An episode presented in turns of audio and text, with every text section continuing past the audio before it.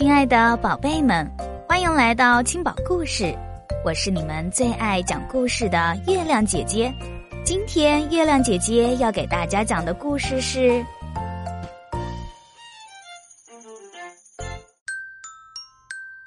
第一只恐龙》。草原博物馆最近来了很多人，因为这里展出了草原上发现的第一具恐龙化石。他的脖子上挂着一块小牌子，上面写着“草原博物馆的第一只恐龙”，多么神奇的物种！大家都围在恐龙化石旁边赞叹。其中有一位记者举着一只巨大的相机，对准了恐龙化石，咔嚓，闪光灯突然亮得像闪电一样。把大家的眼睛都照花了！哎呀，相机坏了！谁也没有注意到，被坏相机的闪光灯照过的恐龙化石突然眨了一下眼睛。晚上，博物馆要闭馆，馆长最后检查了一遍，就关上门走了。现在，博物馆里只剩下各种各样的文物标本。还有一具睁开了眼睛的恐龙化石，它活过来了。嗯嗯，恐龙清了清嗓子，还有谁活着吗？博物馆里静悄悄的，没有谁回答他。恐龙活动了一下筋骨，想要扯掉脖子上的小牌子，可是它扣得太紧了。恐龙只好拿了一条围巾缠在脖子上，遮住了牌子，然后撞开大门逃走了。外面的世界可真大呀，比低矮阴暗的博物馆好多了。恐龙在草原上撒开了腿奔跑，呼吸着新鲜的空气。啊，自由真好！我再也不要被关到博物馆里。一动也不能动，被一群傻瓜拿着相机拍照了。恐龙跑啊跑，越过山丘，跨过河流，跑得离博物馆远远的，这才停下来歇一歇。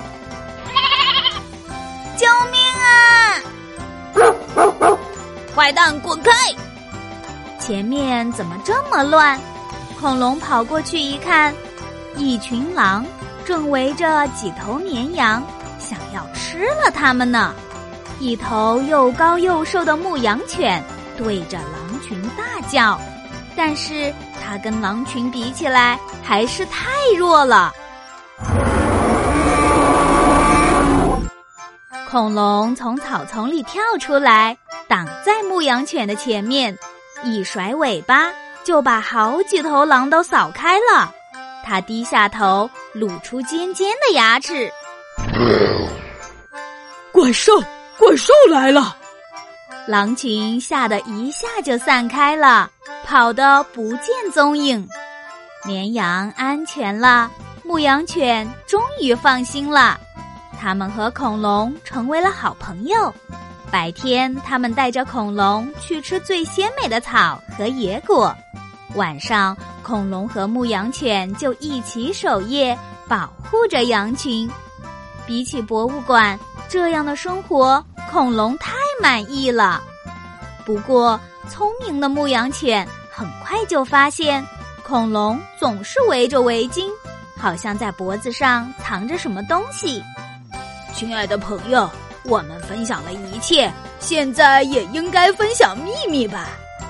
牧羊犬好奇地说：“你围巾下面到底藏着什么呢？”恐龙紧张地捂住脖子：“这是不能分享的。”牧羊犬实在太好奇了，他想，既然是好朋友，就应该没有秘密才对。于是，他趁恐龙睡着的时候，他和绵羊们一起围过来。轻轻解开了那条围巾，看到了那行字：“草原博物馆的第一只剑齿龙。”原来是博物馆最近在找的恐龙，大家都惊呆了。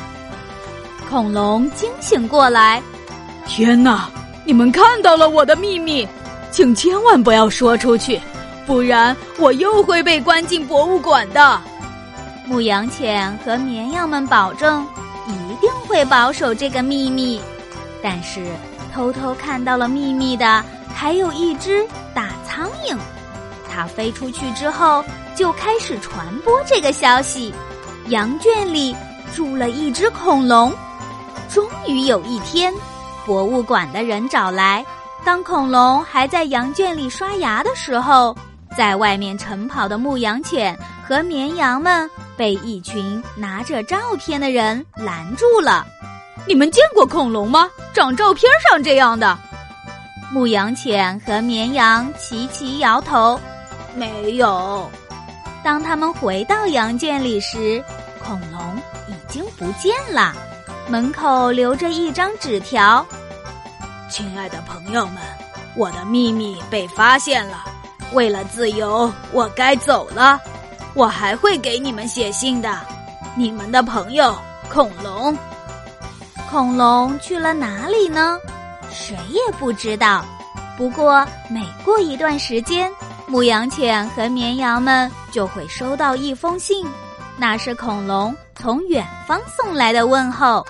一直到老了，牧羊犬也没有再见过这位朋友。有时候他也会想。如果当初自己没有解下恐龙的围巾，故事又会怎么样呢？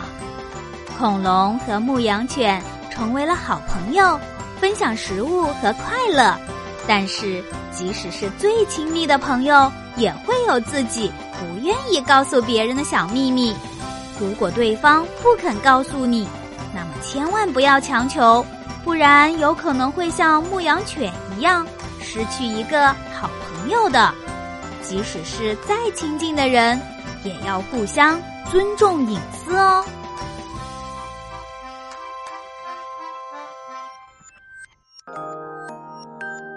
好啦，今天的故事就讲完了。如果你喜欢月亮姐姐讲故事，可以在文章底下留言，写出你想说的话，或是想听的故事，也欢迎转发给更多的小朋友听到。对了。别忘了点赞哦，小朋友们！